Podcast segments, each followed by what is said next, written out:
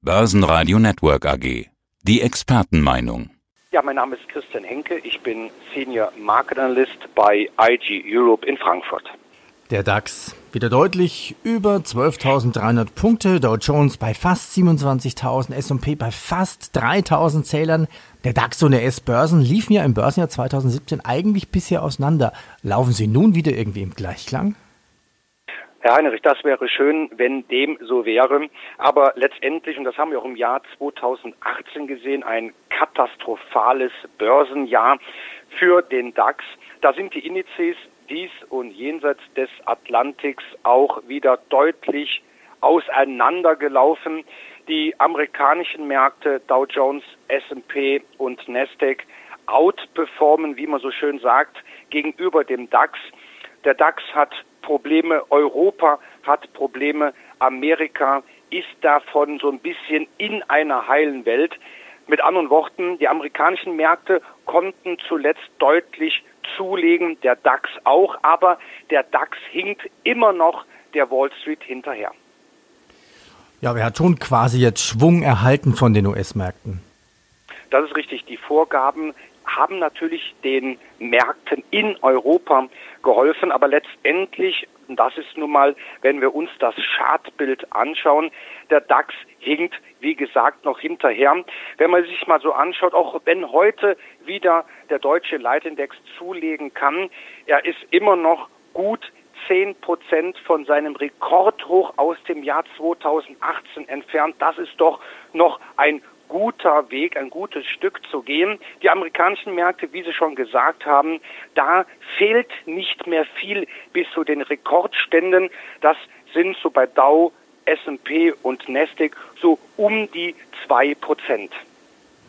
Jetzt könnte man schon noch mal schnell philosophieren, aber warum liefen die US-Aktienmärkte so gut, stärker als die europäischen, stärker als der deutsche Aktienmarkt? In den USA gab es ja schließlich auch höhere Zinsen. Das ist richtig, aber es gibt ja auch die naja, würde ich mal sagen, bekannte Börsenweisheit hustet die Wall Street, hat der DAX schon die Grippe.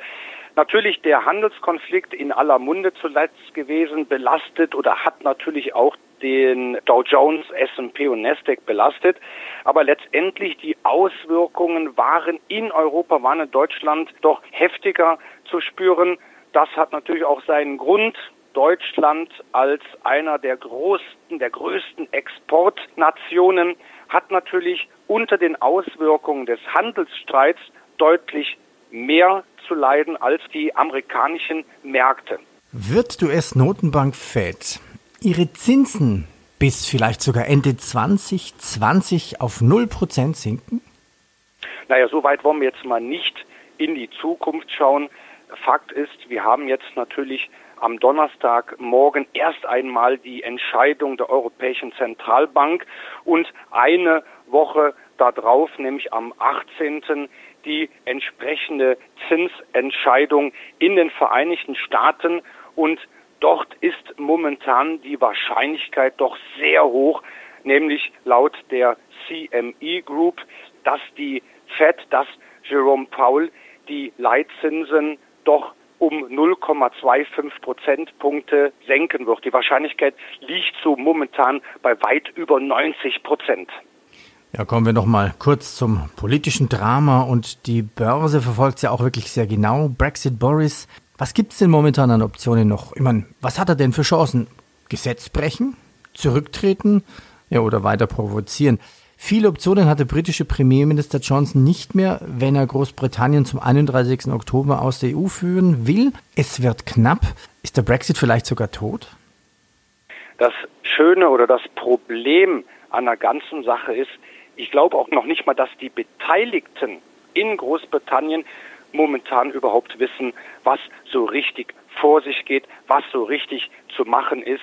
Boris Johnson jetzt auch zuletzt wieder mit seinem Antrag auf Neuwahlen gescheitert.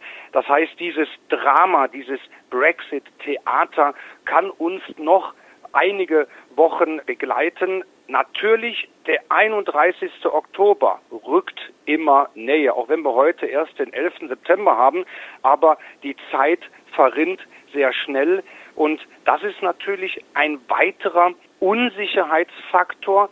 Der Ausgang der steht meines Erachtens noch in den Sternen. Fassen wir nochmal zusammen. DAX und S&P 500. Starten wir mit dem DAX. Wo sind die Chartmarken momentan, die ein Trader beachten sollte? Momentan, und das äh, ist natürlich heute, das Interview kommt passend, der DAX kämpft gerade um die 12.300 Marke. Das ist auch ein gewisser charttechnischer Widerstand. Aktuell liegen wir darüber. Natürlich sollte der deutsche Leitindex am Ende des heutigen Tages darüber schließen. Gelingt dieses Unterfangen, dann könnte es ganz schnell in Richtung 12.500 gehen.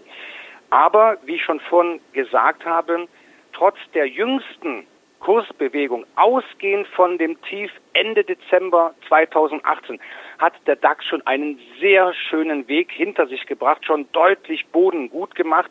Aber nochmals, der DAX befindet sich weiterhin in einer intakten Korrekturzone und um diese zu beenden, sollte das Rekordhoch von Januar 2018 bei circa 13.600 hinter sich gelassen werden. Wenn wir uns aber dann die Chartmarken in den Vereinigten Staaten anschauen, da ist es im Grunde so, da sieht es deutlich besser aus. Der S&P 500 ist nur noch wenige Prozent davon entfernt und wie Sie auch schon eingangs sagten, 3000 Punkte Marke, das ist schon greifbar nahe. 3028 Zählern ist das bisherige Allzeithoch von Ende Juli dieses Jahres und dann kann es in den Bereich 3040 gehen. Herr Henke, vielen Dank für Ihre Markteinschätzung. Sehr gerne. Börsenradio Network AG.